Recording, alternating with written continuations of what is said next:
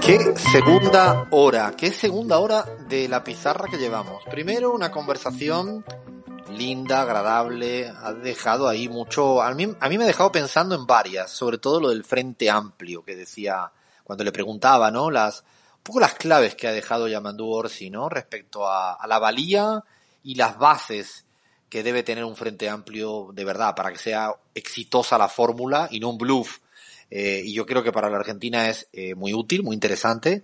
Eh, y para otros países creo que es, es algo a considerar. Y, yo pensaba que iba a rehuir de la última pregunta, la de Yamandu Orsi, posible presidente, y ha contestado con elegancia, pero con la ventana abierta.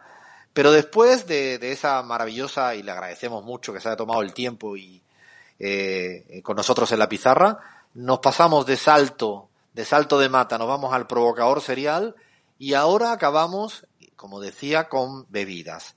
Semana pasada, semana pasada, eh, no tuvimos el tiempo necesario para abordar este segmento que le llamamos en el espejo, porque, bueno, es una forma de reconocernos, eh, no sé, con costumbres, con formas de hablar, y teníamos pendiente el tema de bebidas alcohólicas en América Latina y cómo se bebe. Creo que hicimos un par de países, estuvimos con Argentina un rato ahí, eh, bebida va, bebida viene, después nos fuimos al Ecuador, ahí Abraham dio una clase magistral, ¿no? De estas de, pues yo creo que estás, estás listo, compa, para dar estas clases del TEC, ¿no?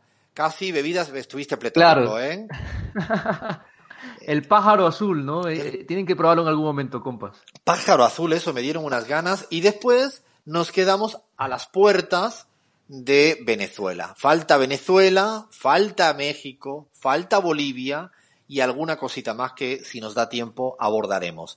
De Venezuela yo le pregunté a Cris, Cris, ¿qué bebida? Ya me dijo el ron. Yo pensaba que iba a decirme el cocuy. Abraham y yo nos pusimos en la fila del cocuy. No sé si Lean y Gaby, ¿saben lo que es el cocuy? Gaby, Lean. No, no tengo el gusto. Es una maravilla. No, la palabra de Gaby ha sido muy apropiada. No tengo el gusto. Fíjate cómo atina con el lenguaje la Gaby, ¿no? Es como así. fin, a ver, eh, Cris, además de, de, explícale a ver si puedes a, los compas y a la gente qué es el cocuy un poco y qué otras bebidas así curiosas o que tengamos que probar sí o sí ahí en tu país, en Venezuela. Bueno, Alfredo, para hacer la, la explicación corta, el, el cocuy es un licor que está elaborado de manera artesanal, ¿no? Y que eh, está hecho de agave. Así que se parece como un poco, digamos, al mezcal eh, mexicano. Si el que ha probado el mezcal, pues sabe que, más o menos por allí van los sabores. Pero además, en Venezuela es muy particular porque de esta bebida no se permiten mezclas, no se permiten aditivos, se elabora estrictamente de acuerdo a la norma venezolana que respalda la denominación de origen, así que es muy puro y creo que por eso es tan popular porque en su manera más artesanal, no, no, no industrializado, pues eh, te puedes tomar una botella entera y realmente no da resaca. Así que creo que es una de, de, es delicioso, de las... realmente. Y además está rico. Es fuerte, rico, es barato, ¿no? Por eso también es muy popular, sí. ¿no, Cris? Es más barato justamente por lo que tú decías tiene una producción sí, tiene más artesanal, dulzón ¿no? También. Dulzón. Uh -huh. ¿Qué más hay ahí en, en, Venezuela que nos llame la atención de bebidas, no sé, curiosas? Bueno, en Venezuela no todo tampoco es ron, también hay miche, ¿no? Que es una, una bebida inusual en realidad de un destilado de hinojo. Eh, y realmente se toma sobre todo en los Andes venezolanos porque es capaz de calentar a cualquier persona en la noche más fría, ¿no? Realmente cuando uno viaja a los Andes, lo primero que le ofrecen, casi lo único de hecho, es miche eh, y como les digo, pues es una bebida que, que, se toma prácticamente caliente o por lo menos a temperatura ambiente. También están el amargo de angostura, que en sí no es una bebida que se toma sola. Eh, quienes, por ejemplo, le gustan estas artes de las mixologías, baristas y de coctelerías, saben que eh, lo encanta, amargo, ¿eh? el amargo de angostura, bueno, ahí le han pues da la es, es como son unas es eh, se emplea sobre todo como saborizante como aromatizante pero es muy popular a lo largo y ancho del mundo. Un y, chorrito un chorrito de angostura para hacer un muy bien un muy rico old fashion por ejemplo. Es el ingrediente clave exactamente así que venezolano cómprenselo eh, porque está rico como para añadir, exacto, pues algunos coctelitos. Eh, es de la angostura del Orinoco, que hoy en día pues es Ciudad Bolívar, y yo me enteré, de hecho, haciendo esta investigación, que es venezolano. Yo, yo no tenía ni idea tampoco. Lo que sí me ha sorprendido es lo de Miche, que es una bebida caliente. Yo aquí abro un debate a, a los compas, así con un sí o no, una ronda de, ¿no? De una encuesta. Es, a mí es que no, por eso empiezo diciendo, no me gusta nada que sea bebida alcohólica caliente. Alguna vez me pasó en Europa, creo que por las zonas de Austria, Alemania toman el vino caliente y me pone nerviosísimo. Hablé la semana pasada que el canelazo ecuatoriano tampoco me gusta. A ver, Abraham, bebida alcohólica caliente, ¿sí o no? Sí, definitivamente, porque soy fan del canelazo y es eh, eh, riquísimo. En la altura de Quito, caliente debe ser, Alfredo, no hay otra forma. Eso, eso es un poco verdad. Gaby, bebida alcohólica caliente, ¿sí o no? Sí, ¿por qué no? Y además para llevarte la contra a ti, que me encanta. Eh, lo disfruto más llevarte la contra que la bebida caliente, pero me gusta la bebida caliente también. Re- rebobinamos. Eh, fíjense a la audiencia, la gente que tenemos en la pizarra. Rebobinamos. Por ejemplo, me encanta la bebida caliente, es de las cosas que más me gusta. A ver, Gaby, ¿te gusta la bebida caliente? No- responde, ahora no responde, se calla. Ahora se hace así como... Claro, tú puedes activar el micrófono a tiempo e intentas con eso defenderte, es muy bajo. A ver, lean. ¿bebida caliente sí o bebida caliente no? No, jamás. A lo sumo, temperatura ambiente, un buen vino, pero ese es mi límite, Alfredo. Si no, hielo a todo. Sí, por favor. No, al vino tampoco le eche hielo, lean, no nos pongamos así. A ver, No, no, eso no, eso por no. favor. Cris, ¿bebida caliente sí o no? Sí, sí me gusta, especialmente cuando tengo frío. Creo que es la única forma, obviamente, pero sí me gusta. Bueno, aquí abra- abra- abramos debate, Cintia, por favor. Ya, Pregúntale esto a nuestra perdiste, audiencia. Perdiste. No, por eso quiero que mis oyentes me ayuden. Pierdo siempre aquí al interior de la pizarra. A ver, nos vamos a ir a otro país que yo creo que Ajá. tiene para dar y regalar. Hablamos de México lindo, donde. Cris, estoy Mucho, convencido que en los meses que ha hecho, ha hecho triple doctorado, postdoctorado, cuádruple doctorado, varios máster. A ver, acláranos qué hay por allá, más allá de los más conocidos.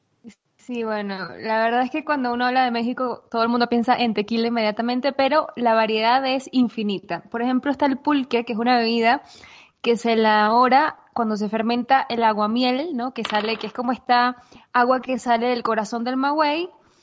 Em, y bueno, cuando, cuando el maguey llega a determinada edad, se quita del centro, se deja un hueco para rasparlo con una especie de cuchara y eso es lo que provoca que salga ese jugo.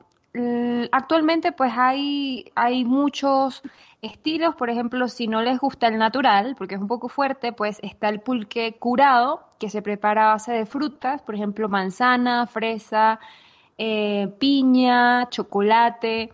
em, de hecho, cuando se toma no parece sino como una, como una bebida como avena, pero es alcohólica y hay que tener cuidado porque las bebidas dulces, ay bueno, no quiero contarles qué pasa. No, no, no, ¿cómo? No sé si espérate, espérate, Crismar, no puedes lanzar la piedra y esconder la mano. ¿No te parece, lean a Abraham, Gaby, que es el momento de preguntarle a, a Cris qué experiencia has tenido con este tipo de bebida? Pues lo estabas diciendo como casi la Por investigación te la saber, tomaste al pie de la letra, la investigación. Por supuesto, he hecho catas además para, para traerles toda la información solo por la pizarra. La verdad es que el pulque es una bebida muy particular y eh, no ha causado tantos estragos como la siguiente que voy a mencionar, pero hay que tomarla con cuidado porque, como les digo, es una bebida pesada, parece casi un, un- una, una bebida de alimento, ¿no? De esta, porque es tan pesada que... que- Claro, como si fuera un nutritivo, no pero te estás eh. emborrachando. un- un- exacto, te estás emborrachando, básicamente. Así que bueno, tienes un poco de las dos. Y ahora nos bien, vamos a dónde? mezcal. Al mezcal, al mezcal, a mi tierra, que es Oaxaca. Ah, bueno, exactamente. Tú sabes mejor que yo acá de lo que estábamos hablando. Eh, pasó de ser una bebida de pueblo y para turistas, ¿no? Porque evidentemente se, se adquieren sobre todo en, en Oaxaca. Hoy es mundialmente reconocido. Se elabora con más de 50 agaves, los que son conocidos porque en realidad son muchísimos más. Y la forma tradicional, pues, es, en- de destilación, es en ollas de barro y alambiques de cobre. Es muy, muy artesanal. Eh, se añecan en barricas de, en barricas de madera. Eh, además, lo, lo- lo interesante acá es que se le agrega el gusano, ¿no? Un gusano. Que No. es esto lo que afecta en realidad el verdadero sabor de los mezcales. Esa es la parte que cuesta, ¿eh? Porque cuando te echan un gusano ahí en medio, tienes que tener la primera botella sin gusano, yo diría. La segunda con gusano. Pues ya ni ves gusano, ni gusana, ni nada que se le No. parezca. No, no, Alfredo, Alfredo, si te llegas a comer ese gusano, eh, no vas a contarla seguramente la, la primera vez, ni la segunda, ni la tercera, ni la cuarta, porque yo creo que el gusano concentra eh, la botella entera de mezcal eh, y, y quien lo, le ha pasado lo sabe. No es que yo lo haya experimentado, lo he visto en otras No, siempre se dice lo mismo, ¿visteis? ¿No? Cuando dice, no, yo tenía un primo que hizo esto, yo nunca lo hice, ¿eh? Un amigo que yo lo vi, eh, Gaby, no mientas aquí a la audiencia. Bueno, eh, Alfredo, lo, la- lo curioso de esto es que a diferencia del am, tequila, pues que no se, no se acompaña con sal, sino con gusanos molidos, más gusanos, y no con limón, sino con naranjas agrias. La verdad que está bien interesante. El mezcal eh, es una bebida muy popular en la mesa mexicana, así que cuando vengan no dejen de probarlo. Y por último, pues ya para ir terminando con México, están las micheladas y las cheladas, que la verdad es que yo desconocía. Cuando llegué a México, eh, me prepararon una michelada y la verdad es que tiene absolutamente de todo. Es una cerveza, pero que a la que le echan limón, sal, también salsa inglesa, jugo Mag- Maggi, eh, salsa de chile y todo esto siempre en un vaso que está escarchado muy frío, ¿no? Con eh, sal y toda cualquier tipo de especies que te, que te encuentres. Yo creo que es una de mis maneras favoritas de, de tomar cerveza por estos días. Ah, ¿te gusta, Cris, eso? Porque a mí la verdad que me cuesta un poco. Es cierto que le ponen tanta cosa que al final no sabe a casi nada y sobre todo cuando le ponen el jugo Maggi ese, yo decía, ¿esto para qué? Bueno, todo le echan ahí, ahí. Todo lo que te encuentre en la michelada es una suerte de popurrí. Lo que, lo que te encuentres le echas para adentro y ahí va. Bueno, no que tenemos casi, casi tiempo, pero hay una bebida Con muy... Bolivia, Bolivia. Eso, hay una bebida de Bolivia que yo la descubrí cuando, cuando estuve viviendo por allá y que también es parecida, yo diría, al cocú y un poco bebida fuerte, ¿no, Cris? Sí, leí que se llama Singaní, ¿no? Y es como el brandy, el coñac, el pisco, ¿no? Que forma parte de esos aguardientes de uva. eh, en este caso que se prepara con el destilado de la uva moscatel. Se produce sobre todo en los valles de Tarijá, Chu- Chuquisaca y Potosí.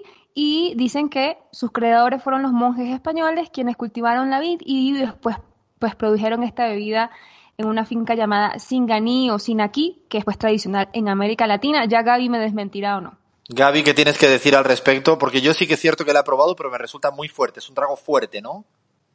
Bueno, el Singani, eh, en, en realidad, eh, nosotros utilizamos ahí el acento al final, Eh, pero eh, el Singani en general en, en, en Bolivia no se toma, no se toma puro. eh, en general, bueno, hay muchas combinaciones. Suflay, ¿no se le dice suflay, algo así? ¿O estoy yo inventándome? Chuflay. Chuflay, El eso. chuflay, que es una, es una bebida que se, en la que se mezcla el singani, que es una bebida eh, transparente, ¿no?